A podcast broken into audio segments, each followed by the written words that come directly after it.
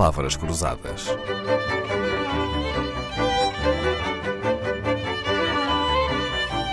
Porque quase tudo é uma questão de semântica.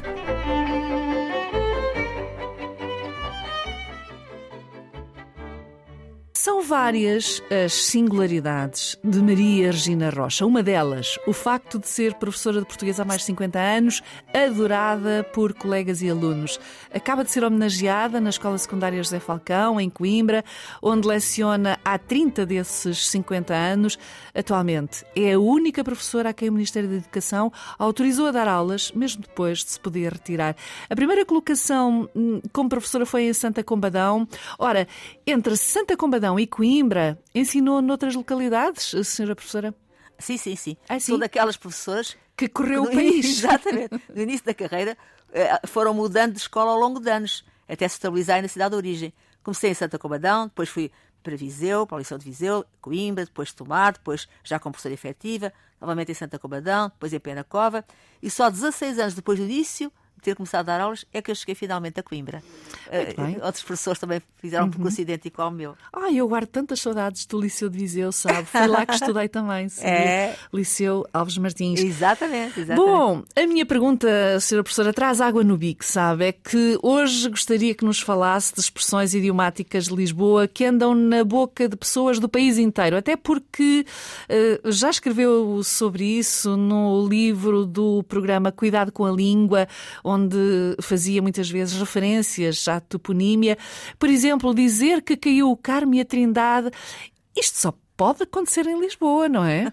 Sim, tem os dois conventos do Carmo e da Trindade são em Lisboa, são em Lisboa. O convento do Carmo e da Trindade ruíram quando o terremoto de Lisboa, no dia eh, 1 de novembro de 1755, como todos sabem, não é?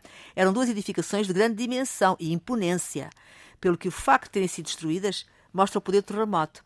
Quando se usa a expressão caiu e a Trindade, pretende-se dizer que aconteceu algo negativo, algo que causou um grande impacto negativo. A expressão diz respeito aos dois conventos de Lisboa, mas é usada metaforicamente, eh, simbolicamente, para referir que aconteceu algo muito grave. A expressão também se usa na negativa, para desvalorizar algo. Não te preocupes, não caiu o Carmo e a Trindade. Com esta frase desvaloriza-se o que aconteceu. Grave foi ter ruído o Carmo e a Trindade. Algo Claro. diferente, por muito mal que possa parecer, não se compara ao que é realmente grave. O que é realmente grave. Bom, a professora lembrou-nos agora então o terrível terremoto de 1755, aliás, que foi seguido de um marmoto. É verdade. Terá sido por isso que temos ainda hoje a expressão resvés, Campo de Ourique? É mesmo, é por isso. Resvés significa junto a, rente a. Campo de Ourique, como sabe, é uma zona de Lisboa já elevada. É um bairro alto, sim, é um e, bairro portanto, elevado. E a água, portanto, o tsunami eh, daquele terremoto, dizer, o terremoto foi seguido de um tsunami, com uma força de tal ordem que as águas entraram por Lisboa adentro e chegaram junto a Campo de Ourique. Ficaram rente a Campo de Ourique. Resvés Campo de Ourique. Quando algo fica muito próximo, mas não atinge o que estava à vista ou o que se pretendia, diz que ficou de Ourique. É tão engraçado, não é? Quando É vemos mesmo. alguém do norte ou do sul a usar essa expressão É verdade. sobre um bairro de Lisboa, o mesmo acontece com a expressão de meter o rocio na betesga, não Ah, é? Mas essa expressão penso que é menos conhecida. Eh, às vezes as pessoas dizem, mas eh, eh, essa expressão tem origem também em Lisboa. A Betesga, como se sabem, os lisboetas bem, o resto do país de Paulo não saber, mas é uma rua de Lisboa, é uma Muito rua estreita, próxima da, da, da Praça do Rocio, que é uma praça grande, não é? Bonita. Terá menos de 20 metros essa rua, é pequenina. É uma rua pequena. Meter o Rocio na Betesga, ou na Rua da Betesga, significa colocar muitas coisas num espaço demasiado pequeno. Uh, num sentido figurado, pode significar fazer algo demorado ou difícil em muito pouco tempo, ou mesmo pretender algo impossível. Tu queres meter o bete- o Rocio na Betesga? Quer dizer, como quem diz, tu estás a pretender algo que não é possível, não vai ficar bem. Portanto, essa, mas é interessante essa expressão. De Ah, sabe que eh, conversar com a professora Maria Regina Rocha é tão interessante, aprende-se tanto que é mesmo essa a vontade que nós temos aqui de meter o recio Ah. na betesga destes cinco minutos do Palavras Cruzadas. Bom, uma, uma pessoa assim mais desorientada, confusa, normalmente também é apelidada de maluquinha de arroios. Arroios é outro bairro de Lisboa. É mesmo, é mesmo. É? Mas A Maluquia de Arroios é o título de uma célebre peça, uma comédia de costumes, estreada em 1919, no Teatro República, aquele teatro que mais tarde tem o nome de Teatro São Luís, é o Teatro São Luís.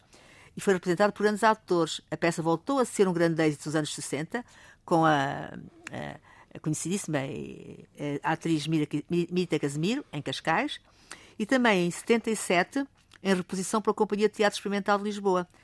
Trata-se de uma caricatura da burguesia lisboeta do princípio do século XX, com a obsessão do dinheiro e da promoção social.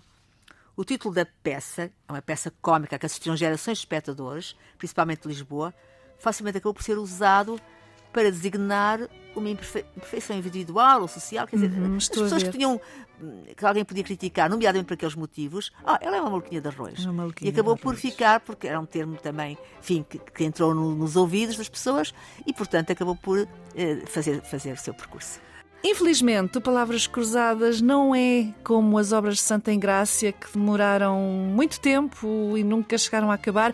Aqui chegamos ao fim da conversa de hoje. A boa notícia é que a professora Maria Regina Rocha regressa amanhã. É o nosso presente aos ouvintes da Antena 2, o nosso presente de Natal. Palavras Cruzadas, um programa de Dalila Carvalho.